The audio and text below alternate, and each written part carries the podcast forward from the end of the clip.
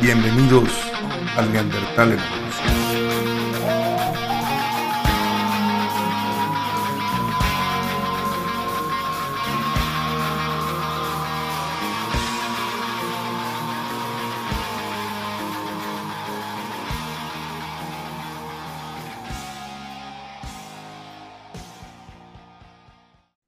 todos, bienvenidos una vez más al Neandertal en Evolución. Episodio número 12. En este episodio tenemos invitado que repite. Y ahorita les voy a explicar por qué tenemos invitado que repite con una breve historia. Pero nuestro invitado que repite es Andrés Gracia. Y hoy repite Andrés porque en algún momento me hace un, un tiempito me dijo, oye, les quiero platicar contigo de algo en un episodio. Y en base a esta historia entenderán por qué está mi buen Andrés Gracia hoy repitiendo. Era marzo del 2020, se acababa de casar mi sobrina Mariana y al día siguiente, después de su boda, hicimos una tornaboda en mi casa y estábamos todos muy tranquilos y ahí de repente Andrés empieza a desconectarse un poco de la fiesta y a checar su teléfono y a recibir ciertas llamadas y hablar con gente y, de repente llega y nos dice, no, ya valió madre este pedo.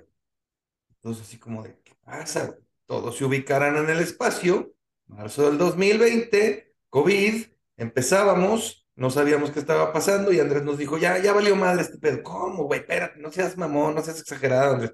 No, no, no, no, sí, güey. Se va a poner durísimo esto como nunca hemos tenido algo. Vienen cosas terribles, este, y todos así de que, no mames, güey. Nos van a, o sea, va a pasar esto rápido. Ni siquiera sabíamos, ni siquiera nos habían dicho que nos íbamos a encerrar. Y Andrés ya nos estaba diciendo esta serie de cosas. Y oh, sorpresa para todos nosotros, despuésito de ese fin de semana, oigan, nos tenemos que encerrar. Primero nos dijeron 15 días, que se convirtió en un año o en más, dependiendo de dónde vivas y cómo lo viviste. Y entonces todo eso que nos dijo Andrés y que nosotros nos burlamos de Andrés, llegó a ser realidad. Entonces, cuando Andrés me dice, oye, necesito platicarte de algo que creo que está pasando, dije, hay que darle el espacio a Andrés. Así es que, mi querido Andrew, bienvenido una vez más al Neandertal en la Evolución. Un gusto. Beto, querido, qué bonita historia. Eh, no, no creo que haya sido ningún vaticinio ni ningún poder de oráculo, simplemente era conectar algunos puntitos estaban pasando en ese momento, que eran, pues, mucha gente lo, lo, lo estaba diciendo. Y, bueno, eh, es después de ver a todo tu currículum de invitados, es un verdadero honor volver a estar aquí eh, en, tu, en tu espacio y, y, estoy aquí muy a gusto platicando otra vez contigo. El gusto y el honor es mío, mi querido Andrés. Y como vieron en el, en el título, este es hacia dónde va el mundo. Entonces, hemos platicado últimamente mucho, Andrés y yo, de este tema. Y, bueno, creo que hoy vamos a sentar unas ciertas ideas y ciertas perspectivas que tenemos de, una polaridad o una serie de polaridades que están eh, alrededor del mundo y en México y en Estados Unidos y en otros países, eh, sentando unos ciertos precedentes a ciertas cosas. Pero como la idea es más de Andrés y Andrés eh, es el que quiere transmitir es toda esta toda esta situación que se vive, voy a pedirte que nos platiques un poco cuál es la idea. Sí, y antes de, de, entrar en, en, el tema principal, que era lo que les quería platicar, eh, me gustaría darles como un, un prólogo, ¿no? De que pues siempre somos los seres humanos muy propensos a pensar en el desastre, ¿no? Nuestro, nuestro, nuestro cerebro está eh, un poco programado para para intentar evitar las catástrofes. Entonces, siempre estás pensando en, en qué puede salir mal y que eh, todo está mal, el, mundo se va a acabar y por eso hay tantas películas de eso, porque el ser humano le, le gusta pensar en, en, que el mundo está este, cada vez peor, ¿no? Y bueno, hemos venido de un periodo muy largo de que el mundo ha estado cada vez mejor. En salud, en paz, en, un montón de indicadores, en, en, pobreza, un montón de indicadores que están mejores. Pero, pero, aquí es donde nosotros, o bueno, nosotros, hablando tú y yo de, de nuestras discusiones, creo que, creo que estamos empezando a ver cómo algunas cosas empiezan a ir en la dirección, en una dirección diferente de lo que venía siendo una tendencia desde hace muchos años. A ver, güey, espérame tantito, güey. ¿Cómo que, o sea, venimos saliendo de una pandemia, güey? ¿Cómo puedes decirme que, que, que, está mejor el mundo en salud y esto y lo otro? O sea, venimos, a, o sea, ya saliendo sí. de la pandemia, sí, ya nos estamos recuperando, pero pinche pandemia nos dejó tres mil cosas malas. No, no, yo estoy hablando en, en, el, en el tiempo, en tiempos más, más de largo más plazo. largos. Sí, o sea, en los últimos 100 años la pobreza okay. se ha reducido Correcto, de sí. casi, casi el 95% de la población mundial que vivía en pobreza extrema hace 120 años. Okay. Hoy es alrededor del 14, ¿no? Ok, entonces ponemos ese timeline y eso es importante y eso ya nos da cierta, ok, estructura. Muy bien. Y entonces en este prólogo donde pues las cosas por, por muchas décadas, y sí hubo guerras mundiales, este, miedos a guerras nucleares, eh, en general el humano, las sociedades humanas, pues empezaron a salir ad adelante en pues armar, armar un contrato social donde las democracias cada vez son mejores, donde hay, hay paz, hay salud, no digo que los problemas estén resueltos ni mucho menos, pero de como vivíamos hace 100 años, estamos mucho mejor. ¿no? De acuerdo. Y, y hoy, un poco eh, pensando en, en, en, qué fue lo que disparó eh, mi intención de hablar contigo, es qué, qué está cambiando este rumbo, ¿no? Y esto que disparó mi intención de hablar contigo fue este, esta, esta noticia de que Elon Musk quería irse a dar unos gatorrazos con Mark Zuckerberg, ¿no? Eh, y bueno, esto creo que va a ser un, una, una, una noticia que todavía tiene mucho que desenmarañarse. Ojo, déjame aclararle a la gente. Es que en Twitter se dio que el, el, presidente de Facebook y el presidente de Twitter, Mark Zuckerberg por un lado, Elon Musk por otro, se van a subir a un octágono de la MMA o de la UFC a darse de madrazo.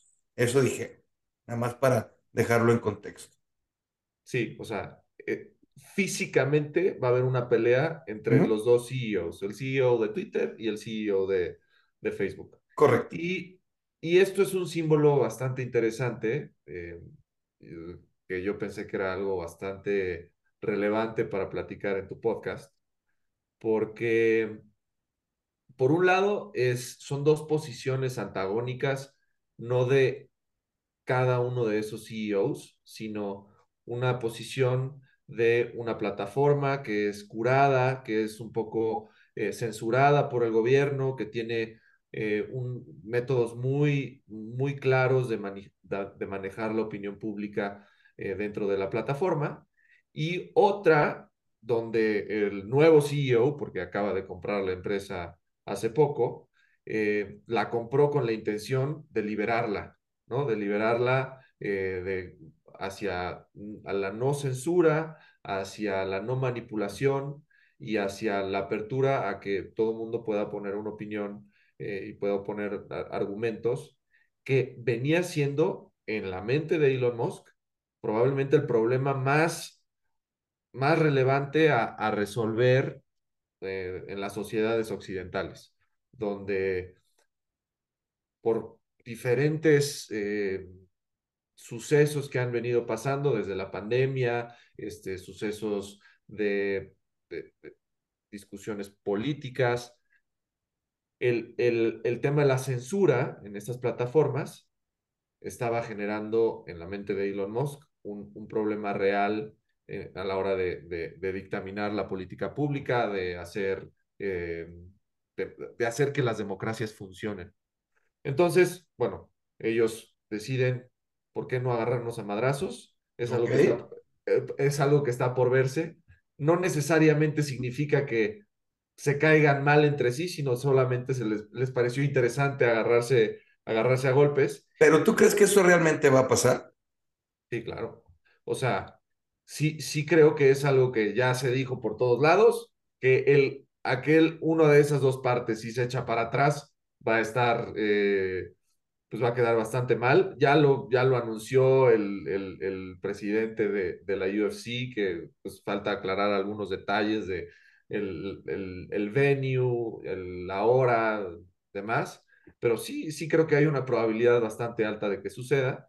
Pero independientemente si sucede o no, lo relevante es este símbolo de, uh -huh. esa, de, esa, de ese antagonismo entre dos posiciones que hoy en día están siendo, mm, en mi opinión, y por eso un poco la, la intención de, de, buscar tu espacio, están siendo cosas que, que van a definir eh, la humanidad, eh, al menos la sociedad occidental, hacia adelante. Eh, ¿Por qué? Porque desde la elección de Trump, inclusive antes con el Brexit y demás, las plataformas públicas, que a lo mejor habrá gente que no las entienda como públicas porque siguen siendo empresas privadas, pero es, son foros públicos. Están, la propiedad de los foros a lo mejor sí son, son propiedades privadas, pero el foro es público, cualquier persona puede estar ahí, cualquier persona puede hablar. Pero al, al ser eh, una, una entidad privada, tenía capacidad de censura, ¿no? Esto no cumple mis políticas, entonces no puede estar en mi plataforma. Esto sí cumple mis políticas o inclusive actores eh, fuera de, de, lo que podría conocerse como igualdad, digamos un gobierno, eh, estaba haciendo una parte importante en determinar el tono de diversas discusiones eh, que, que, eran, que han sido fundamentales en el, en, el, en el ámbito social. Un ejemplo, la pandemia, ¿no? Durante la pandemia, el tema de las vacunas, eh, que había sido eh, algo que de repente se descubrió, o sea, durante muchos meses en la pandemia veníamos diciendo, bueno, ¿cuándo van a encontrar la cura? ¿Qué es lo que va a pasar? Seguimos encerrados, salen las vacunas y todo ese, ese, ese flujo de información que pasaba en ese momento, eh, pasaba en las plataformas, pasaba en Facebook, pasaba en Twitter, y cuando salen las vacunas es cuando se vuelca la opinión eh, pública hacia apoyar ese, ese, ese, ese punto del argumento, ese, ese, estar a favor de las vacunas. Y, lo uso como ejemplo porque en, en, en muchos de, los, de, la, de los foros, de las plataformas, todo lo que era antivacunas en su momento estaba censurado, ¿no? Era peligroso para la sociedad ser antivacunas.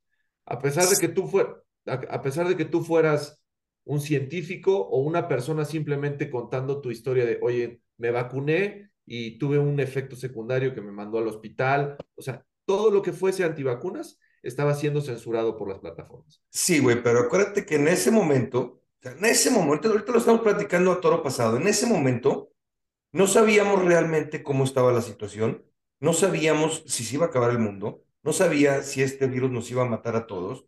Y entonces a la hora que salen las vacunas, pues sí nos lo vendieron como que, güey, es que si no te vacunas, vas a seguir este, transmitiendo el virus, nos vamos a morir todos, esto no se va a acabar. En ese momento todos estábamos con miedo y sí, a lo mejor ponías tener la duda de que, pinche madre, güey, es que la vacuna no está muy bien probada, pero contra que venga una pandemia que termine con el mundo y ahorita ya sabemos muchas cosas. En ese momento, y no estoy diciendo que la censura haya estado correcta, pero en ese momento fue más por un afán de, a ver, a ver, a ver, a ver, necesitamos vacunarnos todos porque si no, literal, se va a acabar el mundo. O sea, así nos lo vendieron en ese momento. Entiendo que se censuró a la persona que decía, oye, güey, es que eh, la vacuna puede tener efectos secundarios graves.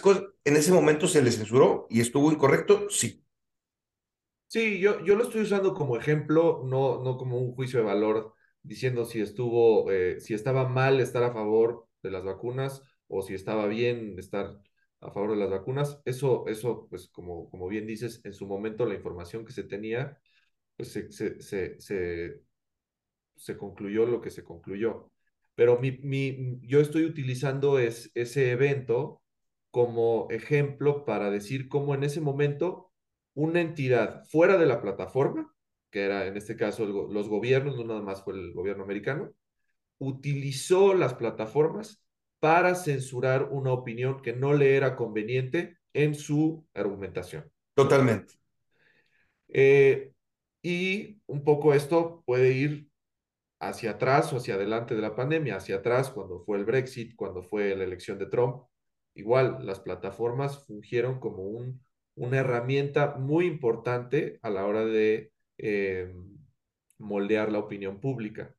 Y no fueron una herramienta orgánica, fueron una herramienta de manipulación. De controlada, sí. Controlada, eso está más que claro. Sí. Y, y, y, está más que claro porque Elon Musk, al comprar Twitter, no nada más decide liberar la plataforma hacia adelante diciendo, ok, ya no va a estar la censura que teníamos antes, sino dio datos y dio información, un montón de información, un montón de correos entre, entre Twitter y el gobierno americano, entre la CIA, funcionarios de la CIA, funcionarios del FBI, que, que hacia atrás a lo que pasó en la pandemia y a lo que pasó cuando ganó Trump y cuando diferentes discusiones como que hoy, hoy nos vienen a la mente como muy, muy, eh, muy importantes o que, que, fueron muy relevantes en, en, en, el pasado, pero también discusiones un poco más pequeñas, que no, no, no, no tanto la pandemia, sino por ejemplo eh, discusiones de, eh,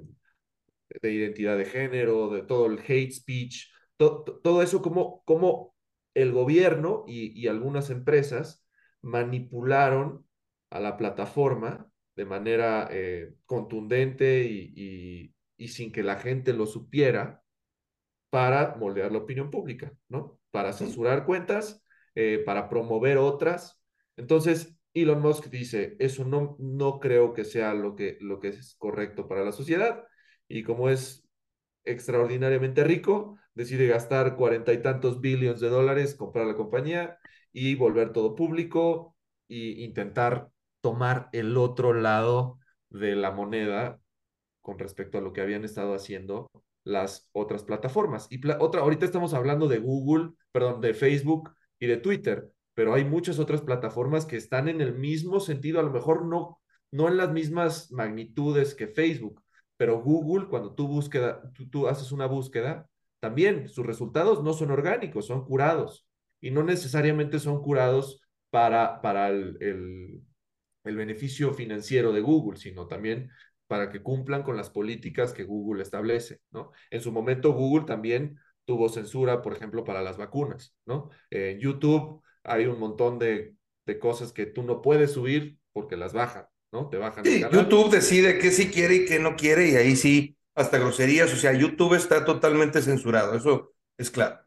Pero aquí el punto es, esa censura de dónde viene. En un principio podríamos pensar, con que se cumplan los términos y condiciones que establece la empresa, puedes subir un, un video. Pero lo que nos es, lo que hoy está intentando hacer la, la, la, postura de, en este caso de Elon Musk, es hacernos ver cómo no nada más son los términos y condiciones de estas empresas, sino son un montón de otros eh, participantes, el, el, más evidente el gobierno, que influencian sobre los, los, los términos y condiciones no escritos de estas empresas. ¿no? De acuerdo. Entonces, Pero vaya, bueno, este, dejemos este, a las plataformas un poco de lado porque creo sí. que hay muchos, muchos ejemplos y muchos temas que, que, van a irle dando forma a este episodio. Sí, este era un preámbulo para, para como que explicar por qué hay conflicto ahí, ¿no? ¿Por qué hay conflicto uh -huh. entre Elon Musk y, y, y Mark Zuckerberg? Y de aquí se empiezan a derivar un montón de cosas que, que se van, no, no, son exactamente iguales, pero son, son cosas que se van pareciendo en algunas de las, en la, en la, en la forma de argumentar, ¿no?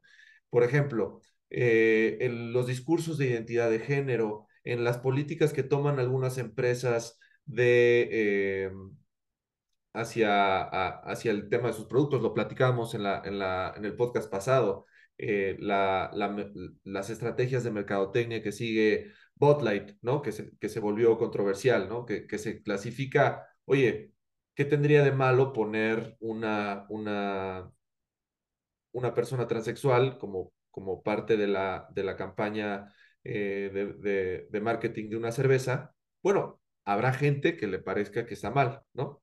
Eh, Digo, si supiste ah, lo que pasó al final con esa chava, ¿no?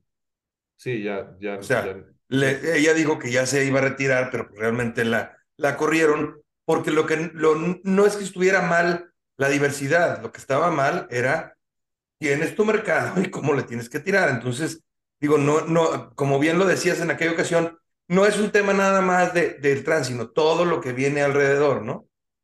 Sí, pero aquí, aquí, de nuevo, como que estamos platicando ejemplos, pero esa no es la discusión. Estos son ejemplos que están dándose en la discusión, que es un poco a, a lo que querría llegar en, un, en unos momentos. Pero es, estos, estas, estas discusiones que, que son temas muy particulares, pero que se parecen entre sí, y parte de lo que platicamos en el podcast pasado es, cada vez más las personas siempre tienen que tomar una opinión en todos los temas, porque les, les, les empieza a, a aunque se identifiquen con uno solo del lado del argumento,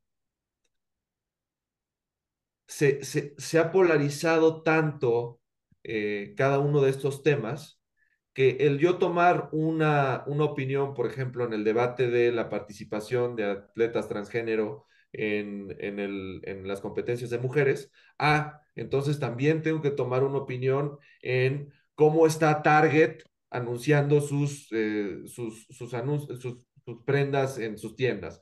Y cómo está eh, la política pública de Biden con respecto a las vacunas. O sea, todo como que dices, yo opino de un tema en esto y por lo tanto opino en todos estos temas de ese mismo lado del argumento, ¿no? Entonces, esta polarización, eh, no, no digo que todo mundo sea así, sino cada, o sea, en las masas empieza a ser así. Y, sí, sí, como que se van definiendo los bandos, ¿no? O sea, a lo mejor no todos pensamos exactamente igual, pero sí tenemos una idea y estamos de un lado y están los que están del otro lado que en general piensan igual. Correcto.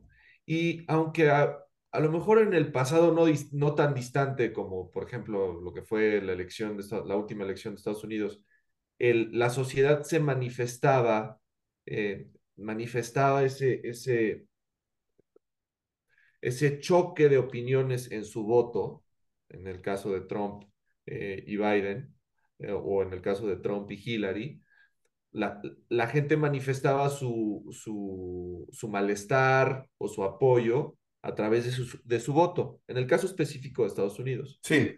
Eh, pero también hubo otras situaciones, por ejemplo, cuando fue Brexit. O no, no, y en el caso de Estados Unidos y en el de México también, güey. Correcto. O sea, mucha gente votó por, por López Obrador por, por no votar por otros o por manifestar en contra de la corrupción. O, o sea, se, también se polarizó en ese momento este país y seguimos polarizados.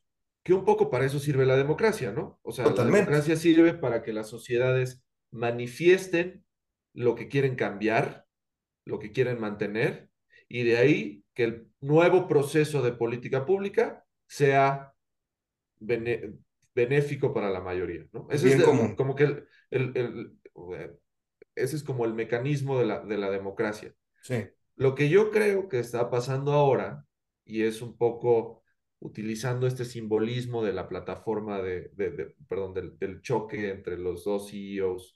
Y es algo que estamos viendo cada vez más. No sé si es porque estamos más expuestos por, por, por la facilidad de grabar y de publicar todo lo que nos pasa en el día a día, o porque sí estamos cambiando nuestro, nuestro actuar, es que ya no nada más estamos manifestando la inconformidad así, sino lo estamos manifestando en el día a día. O sea, tú, tú, tú, vas y, ves lo que hicieron los que estaban en contra de Botlight por su de ir y comprar todo un almacén de Botlight y triturarlo con una planadora o la gente que agarró a batazos la publicación los anuncios dentro de Target no que no iban de acuerdo con lo que ellos querían. O sea ya estamos como muchas veces también el otro lado de la moneda se manifiesta con ciertos temas violentos no y, y, y, y y bueno, muchas veces se justifica un poco porque dices, bueno, es una lucha, estamos buscando una equidad, una igualdad, unos ciertos derechos y, y, tenemos que recurrir a la violencia porque no nos escuchan, ¿no? O sea, de un lado está un poco más eh, justificado que del otro, ¿no? O sea, volteamos a ver a los, digamos, los no destruyendo cajas de Bud y decimos, ah, gente estúpida. Pero es que es, es, e, ese, esa forma de argumentación es, es bien subjetiva, porque ¿quién determina cuándo la violencia está justificada y cuándo no? Es muy difícil, ¿no? O sea. Híjole, güey, bueno, pues se supone que hay leyes para controlar ese tipo de cosas y todo, ¿no? o sea. Pero si, si hicieran, si, si las leyes se cumplieran, entonces ah, la violencia en, en, ningún caso estaría justificada. O sea, oye, eh, no sé, un, un episodio de, de, violencia hacia las mujeres, si se cumple la ley, las mujeres no tienen derecho a rayar edificios, a romper ventanas, ¿me entiendes? O sea, es, la ley no lo permite, ¿no? Ah, como, Tu causa, como tu causa es válida, la ley te da chance de romper propiedad privada. No, la ley es muy clara, no, no puedes atentar en contra de la propiedad privada si no es tuya, ¿no? Entonces, es, es como difícil eh, argumentar en qué caso está permitida la violencia y en qué caso no, pero eso creo que está un poquito más allá de nuestra discusión. Sí, sí, sí, sí creo, lo mismo. Lo que, lo, que yo, lo que yo creo que es el tema central de nuestra discusión y es por eso empezaba con un prólogo de que somos muy propensos a pensar en que viene la catástrofe y que cada vez siempre estamos, no, es que este, va, este es el peor año, ahora sí estamos muy mal, esto está, esto está terrible. Donde yo veo un cambio es que la forma de manifestarse de la gente, de cualquier lado del argumento, es mucho más violenta que antes. A lo mejor no antes hace 100 años, pero sí antes hace 10, ¿no? Hace 15, hace 20. Eh, y y, han sucedido varias cositas en los últimos años en diferentes eh, regiones que el nivel de violencia empieza a ser existencial para una sociedad. Un ejemplo, lo que estamos, que quedó como anillo al dedo para este podcast, lo que pasó la semana pasada en Francia, ¿no? Sí, de acuerdo. Es, es un conflicto, es un problema migratorio que no se parece a lo mejor a los problemas de México, no se parece tanto a los problemas de Estados Unidos, o sea, sí, a algunos, pero no a todos, que hoy desató una ola de violencia terrible eh, que, que, que, que, si se escala, podría la gente pensar que, se vuelve existencial en la forma que se establece, se establece el contrato social, ¿no? de, un país, ¿no? Donde el, la población le da el, uso de la fuerza al gobierno para que determine la paz, ¿no? Entonces, fíjate que hoy, es, dime, dime. Entonces, hoy uno de los bandos, no estoy diciendo bandos como izquierda y derecha, o, sino un, un, un grupo de la sociedad utilizó la violencia para resolver uno, un problema que ellos vieron, que fue el asesinato de un, de uno, de un chavo de 17 años que no, no hizo caso a una parada policial y lo mataron. Y entonces, bueno, ya se volvió un conflicto racial, un conflicto de migratorio, donde los afectados están tomando las armas literal en sus manos para, para hacer eh, válido su, su, su clamor, ¿no? Entonces, yo te quiero comentar dos puntos, Andrés, y, esto lo platicamos hace muy poco tú y yo, y lo quiero retomar porque ese día que lo platicamos me pareció muy relevante y, muy, y, quiero tocar dos puntos. Uno es este. También vivimos en un mundo ahorita donde, y te recordarás que lo platicamos, todo es fóbico. Todo es, es que si tú no eh, eh, piensas igual que yo, eres algo fóbico es que si tú no adoptas estos conceptos, eres algo fóbico.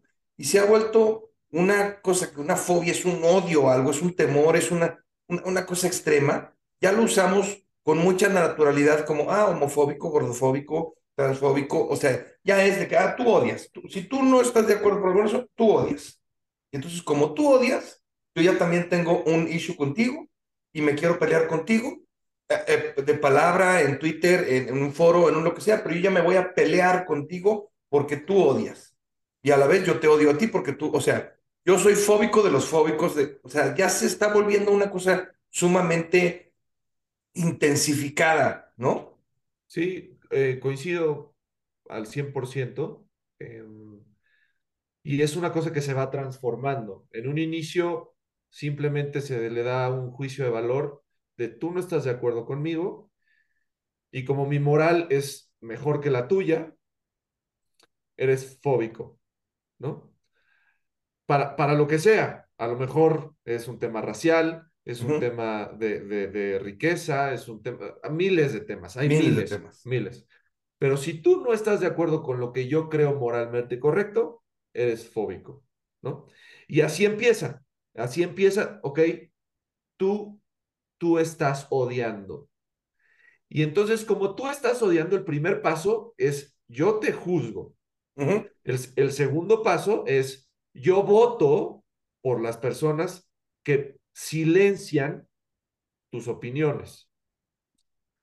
Tercer paso, como no ha cambiado nada y tú sigues estando ahí, a lo mejor yo empiezo a tomar algunas medidas.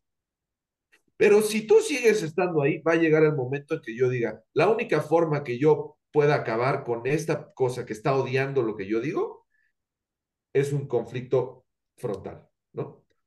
Y ahí va mi segundo punto. Para mí, mi querido Andrew, tú ahorita dijiste, nos estamos volviendo más violentos. Para mí, esa es la condición humana. Y podrá estar de acuerdo alguien o no, esta es mi opinión, este es el Neandertal en evolución. Aquí yo soy un pendejo que no sabe nada, pero esta es mi opinión. La condición humana es violenta, en general. ¿Quieres verlo en el mundo moderno? ¿Cuánta gente no le fascina? Y, ojo, hay mucha, mucha diversidad y muchas cosas. ¿A cuánta gente no le fascina ver las, las peleas de, de, MMA o de UFC, güey? ¿A cuántas personas no les gusta el box? Ahorita estábamos platicando de Mark Zuckerberg contra, contra Elon Musk. Acabo de ver en, tweet, en YouTube a dos chavas, este, streamers, que se fueron a dar de golpes en un ring con un público así de gamers y de streamers gigantesco, porque la gente quería ver que se golpearan. Güey, ¿cuál es la solución? Me voy a ir a más allá. El cristianismo. Oye, es que vienen a, hay que pe- este, manejarnos con amor y el amor es la clave. ¿Y cuánto tiempo tienen en guerra peleando los judíos y el cristianismo y esto y lo otro y tantas guerras? La condición humana es per se, desde mi personal punto de vista, muy violenta. Es nada más cosa de que le rasques tantito y por donde lo veas ahorita hay violencia en las no, pero, marchas, en, en, las, en, en los estos. Eh, eh, destruir las Bud Light es un símbolo de violencia. Disparar eh, a, a las Bud Light es un símbolo de violencia. Manifestarte en, en, en, en TikTok o en Instagram diciendo esto es una pendejada son formas de violencia. Para mí, el ser humano, su condición es violento. correcto, o sea, pero eso no justifica el serlo. Es como decir, Ah, no, no, no, también no. una, un- una condición humana es ser pendejo. Y no por Total y eso, absoluta. Nunca habías dicho unas no, palabras más ciertas en tu vida. cara. y no por eso queremos seguir siendo pendejos, Ojo, ¿no? por eso tenemos esas regulaciones y esas leyes y esas leyes morales y esas leyes de hombre y esas para controlar eso. ¿Por qué? Claro, o Porque sea, hace muchísimos años, si tú tenías algo que yo quería, ¿cuál es la manera más fácil de obtener lo que tú tenías? Pues te lo quito. No me lo quieres dar, te uso la violencia y obtengo lo que quiero, ¿no? es, eh, y, y creo que eso, eso eh, el punto que tocas es, es parte de lo que a mí me, me tiene preocupado. Es que la, estamos acostumbrados, al menos en la sociedad occidental, eh, en muchos países, de que la violencia no está tan presente. Y sí, lo digo, lo digo como una, una persona que nunca ha vivido una guerra, ¿no? Que nunca ha vivido algo eh, donde el lugar donde nació no sea un lugar donde se sienta seguro. Sí, hay, hay, sociedades en donde esto no es el caso, Digo, pero no viviste en Torreón y en Monterrey hace unos años, güey, porque ahí sí estábamos en guerra. por, O por sea, digo, pregúntale a Jackie cuántas veces no estaba en la calle y le apuntaron con un arma, güey. Y o- cuánto, o- y cómo había casi toque de queda. O sea, sí lo tenemos aquí en México y en No, no, claro, no, no, no estoy diciendo que no exista.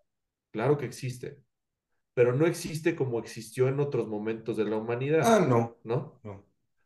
Y, y, y justo eh, haciendo eh, eco a tu punto, precisamente por esta propensión del ser humano a ser violento, tenemos que tener, estar muy conscientes de cómo nuestras, ahora sí que nuestras opiniones y Sí, sí, nuestro sí, actuar, sí. nuestro actuar en el día a día está siendo inf- influenciado por este, este, este cúmulo de emociones en las que vivimos, que, que, que- que vamos adquiriendo de lo que consumimos, ¿no? De lo que consumimos en redes, de lo que consumimos en las noticias, de lo que consumimos de los productos que tenemos, de las, de las declaraciones de nuestros amigos, de nuestros políticos, de las empresas, este, todo, todas esas cosas que vamos adquiriendo ¿qué nos están haciendo? Nos están haciendo eh, reflexionar acerca de, de, de, opiniones que teníamos o de opiniones en, en, algunos debates públicos, o nos están haciendo más agresivos con respecto a los otros, ¿no? Y hoy es bastante claro, porque el actuar humano ha cambiado, actuar humano en los últimos cuatro o cinco años, por eso los políticos que llegan al poder cada vez son más agresivos, son más, su, volumen le ha subido a la violencia, ¿no? Eh, hay que darnos cuenta de eso, ¿no? Hay que, hay que ir midiendo cómo, cómo nos vamos deteriorando en ese, en, ese, en, eso, en ese actuar y cómo es bien fácil que de un día a otro la, la violencia se prenda, como, lo, como pasó en Francia. En Francia, claro, me parece. Pero, pero ahí viene mi pregunta, Andrew. O sea, sí, voy a platicar historias sumamente rápidas, nada más para poner en contexto y hacerle la pregunta a Andrés. Nosotros tuvimos una junta de fin de curso en la escuela de Rafael, que acaba de terminar segundo de secundaria, y me acerqué con la coordinadora, que es una persona que tiene muchísima experiencia desde hace muchos años en jóvenes, adolescentes y, de preparatoria. Le dije, oye, ¿no te parece que ahorita esta generación, por lo yo estaba hablando solamente de la segunda secundaria, está increíblemente polarizada? O sea, que de un lado están o, o muy conservadores y del otro lado están increíblemente woke o increíblemente, eh, no, es que no binarios, sí binarios, eh, trans, trans este, género, es, y del otro lado como que muy conservadores y otros muy progresistas. Me dijo totalmente, está total y absolutamente polarizada esta generación. No es como las un poco anteriores que venían medio mezcladas, no, esta está totalmente polarizada. Y ahora voy a mi pregunta. ¿Cómo vamos a modificar eso? O sea, ¿cómo vamos a ponerle un alto a esas peleas entre wokes y no wokes, entre eh, pro Pride Target y anti-Pride Target? Eh, ¿cómo, ¿Cómo vamos a ponerle un alto a esto? O sea, nada más va, va a crecer más la violencia y va a pasar más cosas como Francia y van a pasar más cosas como cuando en Estados Unidos eh, la policía eh, golpea a un afroamericano y van a pasar más cosas como cuando no se cumplen las leyes y las mujeres tienen que salir a la calle y va a haber más violencia o cómo vamos, cuál es, cuál es la forma, Andrew, para, para darle, o sea, vuelvo a, a tu, pro, a, tu, a tu prólogo, ok, no se va a acabar el mundo, pero pues si nos escucho platicar, digo, oye, cabrón, esto se viene terrible. Voy a usar un ejemplo que usó hace, hace poco eh, este personaje controversial que lo invitó Joe Rogan a un podcast que se llama Robert Kennedy, el hijo de Bobby Kennedy, uh -huh. donde él analizaba en el punto más alto de la Guerra Fría uno de los, uno de los discursos más importantes de Kennedy, donde él decía, ¿por qué los rusos necesitaban sentirse seguros también? ¿no? Era un discurso de empatía, era un discurso a cómo, cómo entender al otro. No, no, no un discurso de por qué la posición americana estaba bien, sino era un discurso que se enfocaba a entender el pasado de Rusia, de los rusos, de la sociedad rusa, de por qué hoy Rusia era como era y de cómo ese Rusia podía vivir en paz con Estados Unidos, ¿no? Entonces, en vez de ser un discurso donde las dos partes del argumento estaban completamente en conflicto cuando fue el tema de, la, de, la, de los misiles en Cuba, o sea, era un tema que hoy casi no nos imaginamos el nivel de estrés que se vivía en ese momento, ¿no? Por, por el tema de, de la Guerra Fría. A mí me tocó vivirlo un poco y sí era una cosa Y, y en ese, estábamos en ese punto- esperando la Tercera Guerra Mundial en cualquier momento. O sea, era una cosa que de- se vivía real. y en ese punto,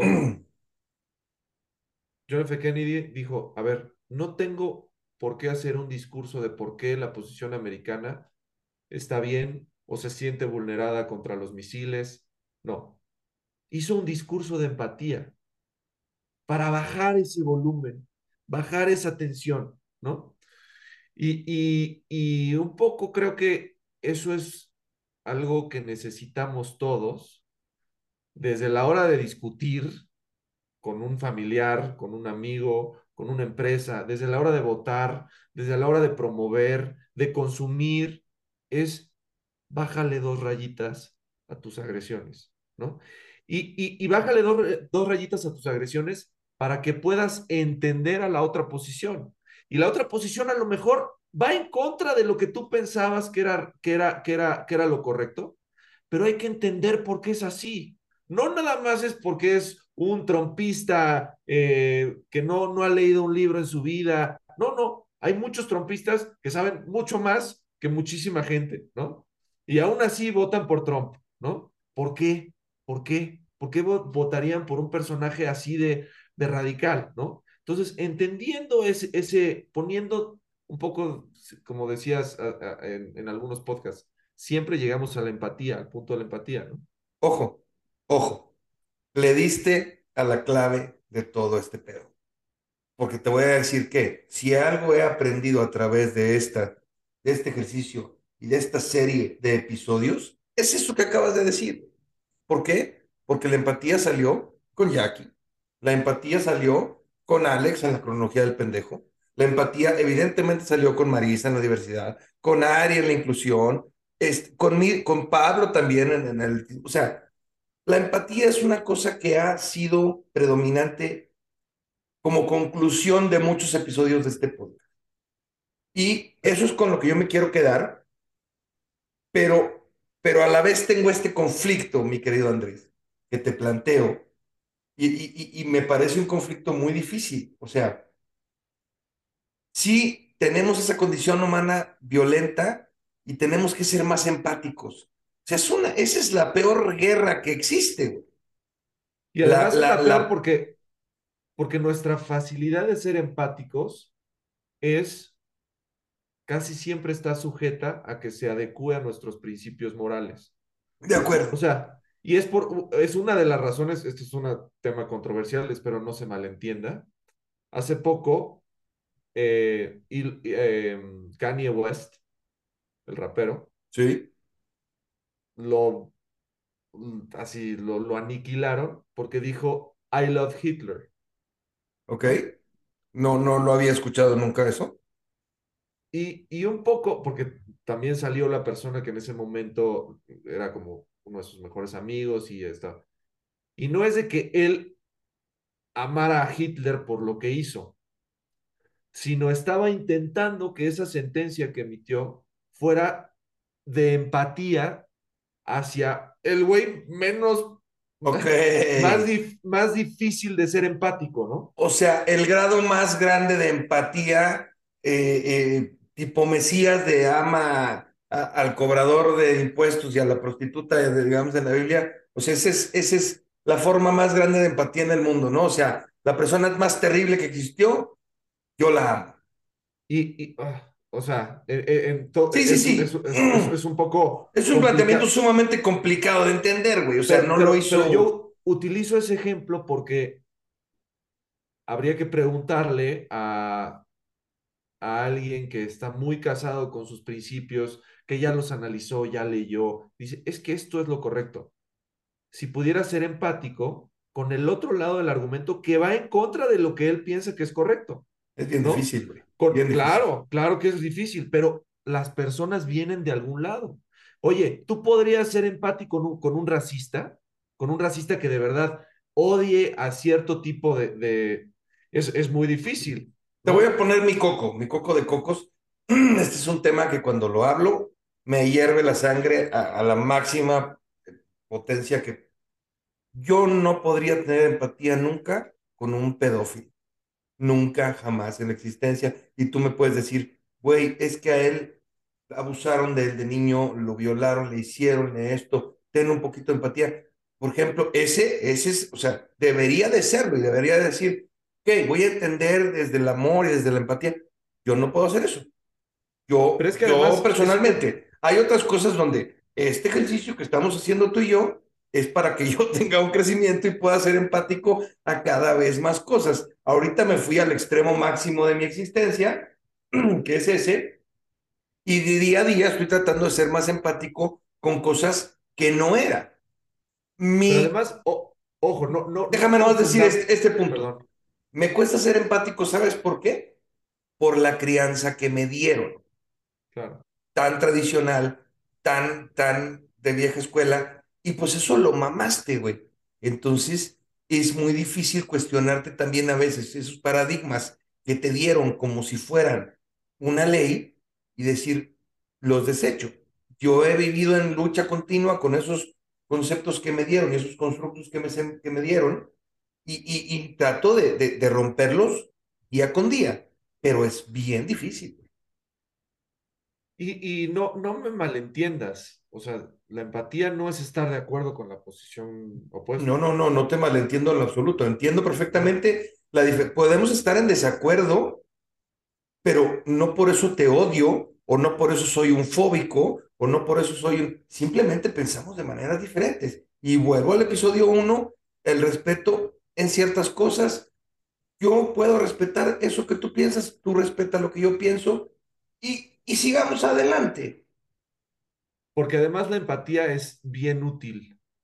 Porque cuando entiendes el problema del otro lado, aunque no estés de acuerdo con la posición, puedes proponer soluciones o puedes proponer ideas que vayan más de acuerdo a lo que el otro lado del argumento está pensando, ¿no? Y ahí construyes. Entonces, es un, es como, como, como, como decías, o sea, el tema de la empatía suena muy bien, ¿no? Yo soy una buena persona y puedo ser empático con la mayoría de las personas, pero ¿podría ser empático con Hitler? O sea, Exacto. ¿me entiendes? Sí. No, no, no estoy diciendo que esté bien o no, no significa de emitir un, un juicio de valores. ¿Podría ser empático con un pedófilo? ¿De, de dónde? Y, y no, no, no ser empático con el fin de decir, ah, mira, también él es un ser humano que tiene sentimientos. No. Sino ser empático con un lado del argumento. A lo mejor ahorita no, no tanto personas.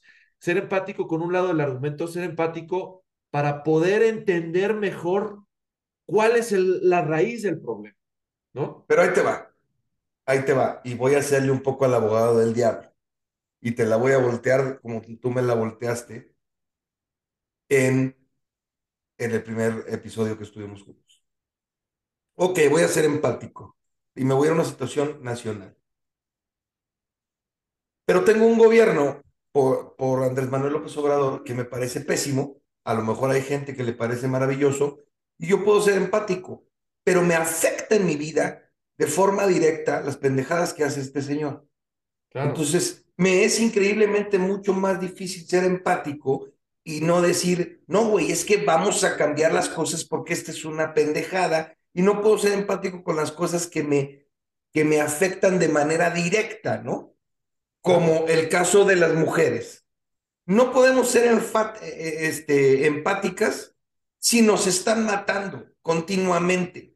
No hay manera, ¿no? Entonces, y, y, y, entonces ellas dicen, y la única solución para que nos escuchen es pintarrajear y romper y esto, porque si no, no nos escuchan, y si no, no nos dejan de matar. Y bien lo dijiste hace rato, lo que pasa es que no se cumplen las leyes correctamente, porque si el castigo por matar a una mujer o a fuera claro y se cumplieran las leyes, a lo mejor habría ciertos cambios, pero como no los, no los hay todavía, eh, es, es, eh, o sea, hay cosas donde es increíblemente difícil.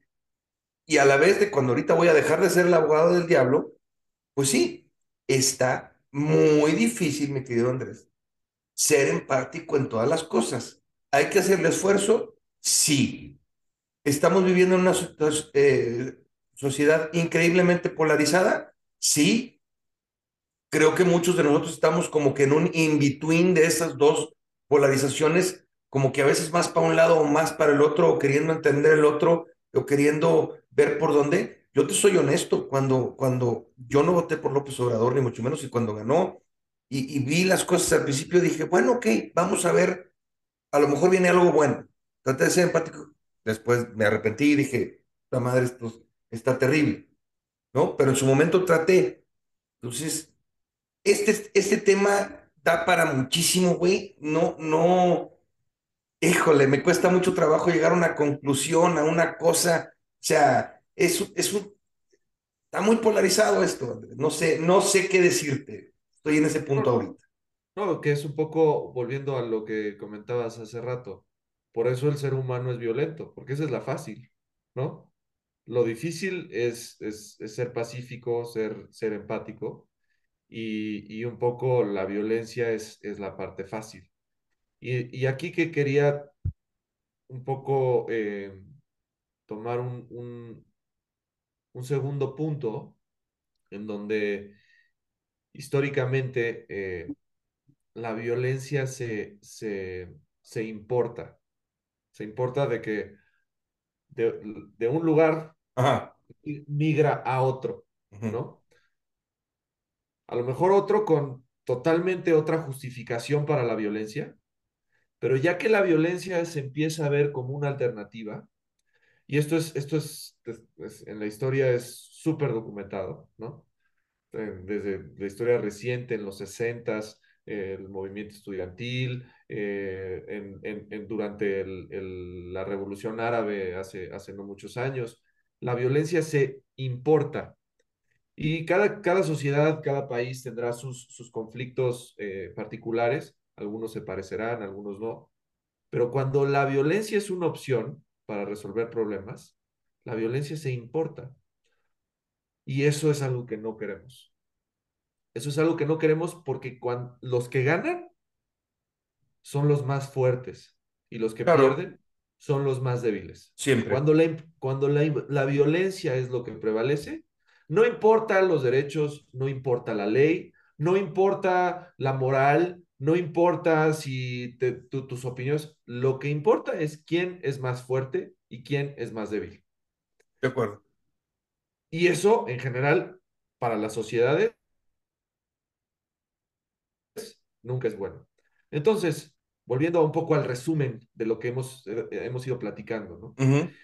Yo veo que las opiniones en el actuar social de todos, tuyo, mío, de nuestros amigos, de nuestros de familiares, de, en las empresas, han ido migrando hacia, un, hacia volverse más presentes en nuestro actuar. Y, es, y esa violencia, aunque no ha sido una violencia física en el mejor de los casos, cada vez es más sonora, ¿no? Es, es más de, pues mira, con estas personas no me voy a llevar porque sim simplemente me siento agredida, ¿no? O al contrario, siento que los agredo. Y entonces, justo te vas separando de lo que te va retando, te vas separando y te vas llevando con gente que solo piensa como tú, ¿no? Entonces, esa polaridad cada vez es más latente. Se va volviendo más latente en las decisiones de consumo, como lo platicamos hace un, hace un poco. Eh, se va volviendo más latente en, la forma que consumimos información. Y te, vas y te vas volviendo cada vez más violento, ¿no? Porque vas radicalizando poco a poco, poco a poco tu opinión. Y en el momento en donde la violencia es, es un poco un caldo de cultivo, a lo mejor todavía no es violencia física, pero es violencia en la forma de pensar, donde todo para todos es violento, ya sea que te están haciendo violen violencia a ti o tú estás haciendo violencia a los demás. Cuando la violencia ahora sí se pone buena, como los uh, catorrazos, de verdad, como lo que ha pasado en países eh, recientemente, el caldo de cultivo es gasolina pura, ¿no? Sí, claro. Entonces. Claro, eso nada más va a escalar más y más y más. y más si se va a poner peor, o sea. Entonces, yo, yo, yo siempre he sido de la idea que es bueno retar tus ideas, es bueno llevarse con gente que no piensa como tú, inclusive que piensa en cosas que no te convienen o que no, no te sientes cómodo, es bueno llevarse con esas personas. A lo mejor no, no que sean tu, tu, tu, tu amigo de toda la vida y que se siente en tu casa todos los días, pero que sepas por qué está pensando así, para que lo puedas entender un poco mejor, para que le puedas bajar un poco ese volumen de violencia que tenías, ¿no? Entonces, eh, sí, sí es algo que nos preocupa. Eh, un poco yo me dedico a pronosticar qué es lo que puede pasar en el mundo. Ese es mi trabajo, ha sido, mi trabajo por muchos años. Y aunque esto es algo que no, no necesariamente concierne al mundo las finanzas, es algo bien latente y es algo bien fácil de que eso que dábamos por hecho, de que la ley se cumple, llevamos, la violencia ahorita es una violencia de las ideas, ¿no? Se vuelve una violencia de que, ¿sabes qué? No vas a volver a ver a tus hermanos, ¿no? ¿Por qué? Porque se quedaron del otro lado de, de la pared. Sí, claro. Mira, yo creo que, esta, que, que en este episodio, además de la empatía, que ya lo hablamos mucho, yo quisiera cerrar mi parte pidiendo que dejemos de ser tan totalitaristas, si me permiten hacer esa expresión, ¿no? O sea, así como el lado conservador le cuesta muchísimo trabajo abrirse al lado woke o al lado new age o a, las nuevas cosas que están pasando, a mí hay cosas que todavía me cuestan trabajo. Yo creo que el otro lado también tiene que tener cierta apertura hacia acá. Y si los dos tenemos, los dos lados tienen no me voy a poner del lado de ninguno, yo creo que estoy un poco en medio. Dejamos de ser, de, totalizar todo, que tiene que ser de esta manera, tiene que ser de esta otra. Y como bien dijiste, abrirnos a un, deja tú a un diálogo, a una tolerancia. O sea, a todo, ok, no voy a discutir con esta persona o no voy a argumentar con esta persona porque no sé que no voy a llegar a nada, pero la voy a tolerar. Voy a, empecemos por la tolerancia y la tolerancia se va a convertir en empatía, o sea, empieza por la tolerancia, creo que, creo que ese es el punto. Me quedo con demasiadas ideas hoy, me es muy difícil llegar a una conclusión. Creo que vamos a tener que en otros episodios hablar de, un poco más de estos temas porque porque como que no quede conforme, como que no, o sea, entiendo la situación y hacia dónde va el mundo y creo que llevamos muy bien las cosas para más o menos el punto que tú querías, pero yo me quedo confundido, mi querido Andrés. Pues un poco así es la vida, Beto. Navegamos confundidos hacia adelante. Sí, sí, sí, sí. Eh, y, de nuevo, no creo que podamos presentar una solución eh, o diseñar una forma o recomendar una forma de actuar. Es simplemente démonos cuenta de qué es lo que está pasando y no nada más está pasando en nuestra mente, sino lo que está pasando en el mundo. Claro y modifiquemos nuestro comportamiento como creamos necesario. Porque, como bien es una espada de dos filos, cabrón. El, el, ser humano es un ser, es, es un ser violento. Sí. El ser humano es un ser que cuando el vecino se comporta de una forma, siente permiso de comportarse de la misma forma, ¿no? Ah. Entonces, no digo que todos, pero es una, una, generalización. Sí, sí, sí, Entonces, de nuevo, hay que, hay que empezar a, a, ser un poco más eh, analíticos en cómo, cómo cosas que parecían triviales antes, hoy ya no lo son, ¿no? Entonces, hay, hay, hay, hay, hay que poner el dedo en el reloj, ¿no? Sin duda, sin duda. Y bueno, Como comentario final les digo que, bueno, cuando Andrés me pidió hablar de estos temas y decir las cosas, no había pasado lo que ha pasado en Francia, y entonces fue muy relevante decir, hijo de, Andrés me dijo, oye, es que se están viniendo las cosas y pasan, bueno, pues yo sí le hago un poco más de caso a Andrés, o sea, ya lo veo y digo, bueno, este güey algunas cosas sabe y algunas estadísticas y algunos análisis hace correctamente, entonces, bueno, Mi querido Andrew, siempre es un placer tenerte, güey. Siempre es un disfrute platicar contigo en el podcast, sin el podcast, con unas cheves, preferentemente siempre con unas cheves y una carreta asada. Lo disfrutamos más. Espero que pronto lo podamos hacer. Y pues no me queda más que darte las gracias este, por, por todo lo, lo que nos compartes.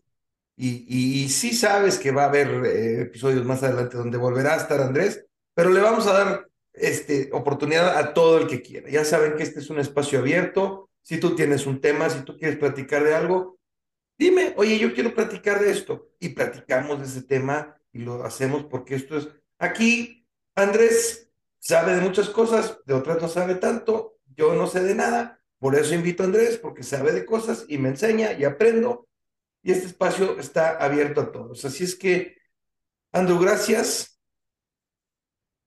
Beto, eh, le digo a tu auditorio que utilicen la misma herramienta que yo utilicé. Es el mejor ejemplo de, oye, tengo este tema, lo quiero platicar contigo, Beto. Eh, utilícenlo. Platicar con Beto es, es delicioso. Gracias. eh, es interesante eh, y bueno, tenerle un espacio para poderle compartir a todo el mundo que está escuchando eh, de, de, este proyecto que tiene Beto es, es nuevamente, como decía al inicio, un honor. Mi querido Andro, el honor es mío y de todos los demás. Así es que, pues ya se la saben. Si les gusta, compártanos en redes sociales, suscríbanse al podcast en Spotify, este, síganos en nuestras redes sociales. Y bueno, a la espera de otro episodio pronto, eh, esperamos que esto siga creciendo. Como dato curioso, ya nos escuchan en 12 países del mundo. Ahí se las dejo y pues nos escuchamos pronto.